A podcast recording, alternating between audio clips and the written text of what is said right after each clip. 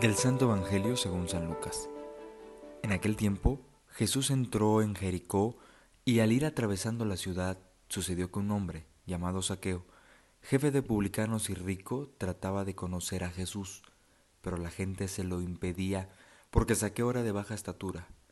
Entonces corrió y se subió a un árbol para verlo cuando pasara por ahí.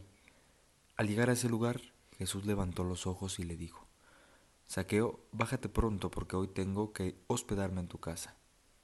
Él bajó enseguida y lo recibió muy contento.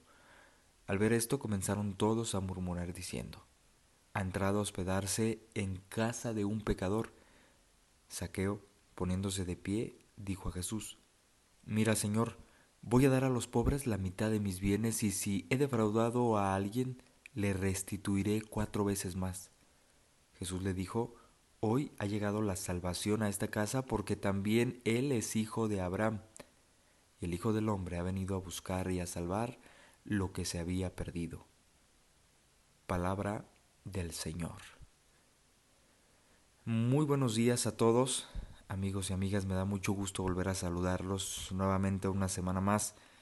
Hoy martes vamos a compartir juntos una pequeña reflexión acerca de este Evangelio que acabamos de escuchar este relato que nos narra la experiencia de saqueo es uno de los relatos que creo que se vuelven significativos porque son de estos que nos gusta eh, intentar comprender el sentir de, del personaje de saqueo.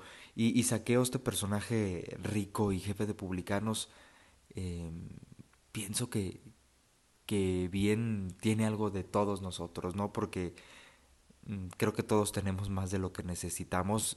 No necesariamente es el hecho de decir somos ricos y millonarios como el mundo lo percibe, pero a veces, como les digo, tenemos más de lo que necesitamos y no sabemos incluso qué hacer con eso.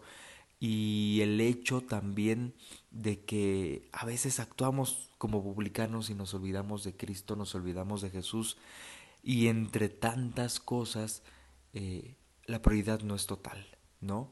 Esta riqueza tan material de la cual el corazón del hombre siempre va detrás de ella y, y el hecho de que también en un mundo en el que así como como Saqueo intenta conocer a Jesús, también nosotros intentamos todos los días conocer a Jesús.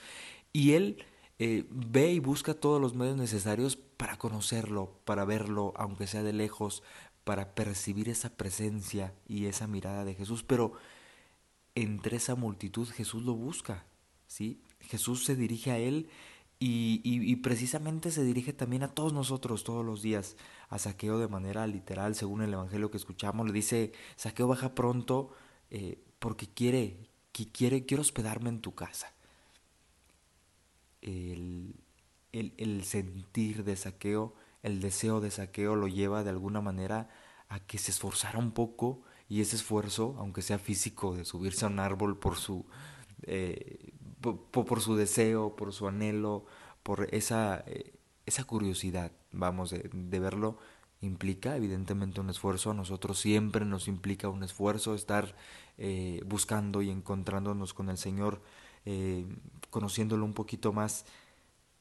Y creo que todos siempre tenemos ocasiones de encontrarnos con el Señor, pero a veces no nos esforzamos lo suficiente para que logremos entrar en esa comunicación, en ese diálogo, en esa oración con Él. El esfuerzo a veces es nulo, a veces no nos alcanza o no lo queremos hacer.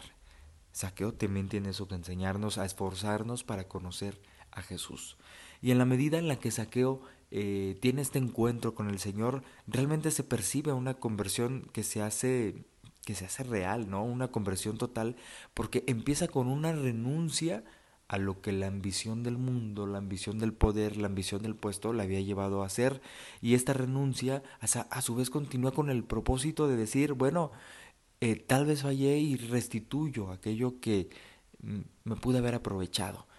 Y, una vez que intenta, intenta, ¿verdad?, esta conversión, corrige, corrige la conducta, corrige las actitudes y se convierte en un seguidor de Jesús.